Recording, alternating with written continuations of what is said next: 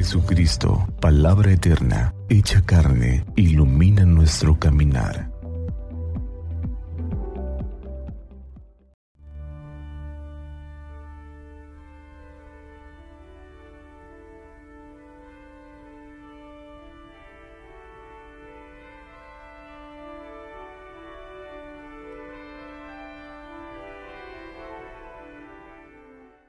Miércoles 3 de enero del Santo Evangelio según San Juan. Al día siguiente vio Juan el Bautista a Jesús que venía hacia él y exclamó, Este es el Cordero de Dios, el que quita el pecado del mundo. Este es aquel de quien yo he dicho, el que viene después de mí tiene precedencia sobre mí, porque ya existía antes que yo yo no lo conocía, pero he venido a bautizar con agua para que Él sea dado a conocer a Israel. Entonces Juan dio este testimonio. Vi al Espíritu descender del cielo en forma de paloma y posarse sobre él. Yo no lo conocía, pero el que me envió a bautizar con agua me dijo, aquel sobre quien veas que baja y se posa el Espíritu Santo, ese es el que ha de bautizar con el Espíritu Santo. Pues bien, yo lo vi y doy testimonio de que este es el Hijo de Dios. Palabra del Señor. Gloria a ti, Señor Jesús. Bendecido día familia.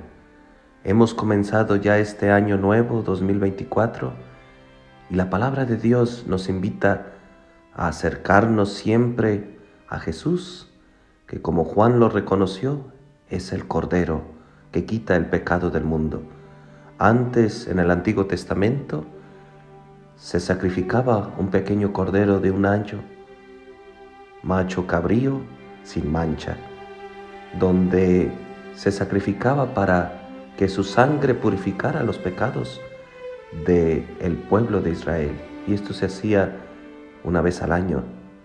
Jesús es el Cordero de Dios definitivo que borra los pecados del mundo definitivamente. Él es la víctima, el altar, el sacrificio, el cual se sacrifica para perdonar nuestros pecados. Él es el único que perdona los pecados. Y cuando vamos a este sacramento de reconciliación, podemos experimentar esa paz que vino a traer ese niño Jesús que al crecer nos dio palabras de vida, nos enseñó a caminar y nos enseñó a vivir sin pecado. El pecado destruye al ser humano, el pecado al final provoca muerte. Es Jesús quien nos vino a traer esa vida a través de su perdón.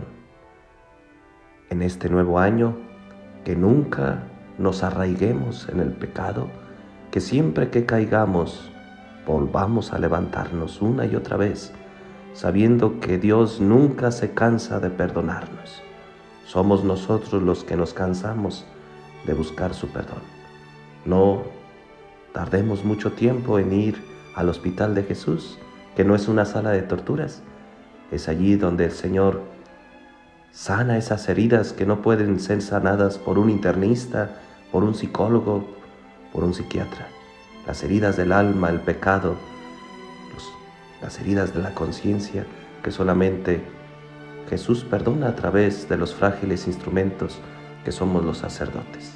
A quienes les perdonen los pecados les quedarán perdonados, y a quienes no se los perdonen les quedarán sin perdonar.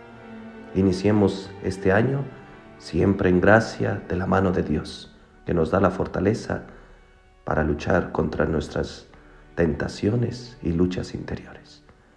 Bendecido día familia.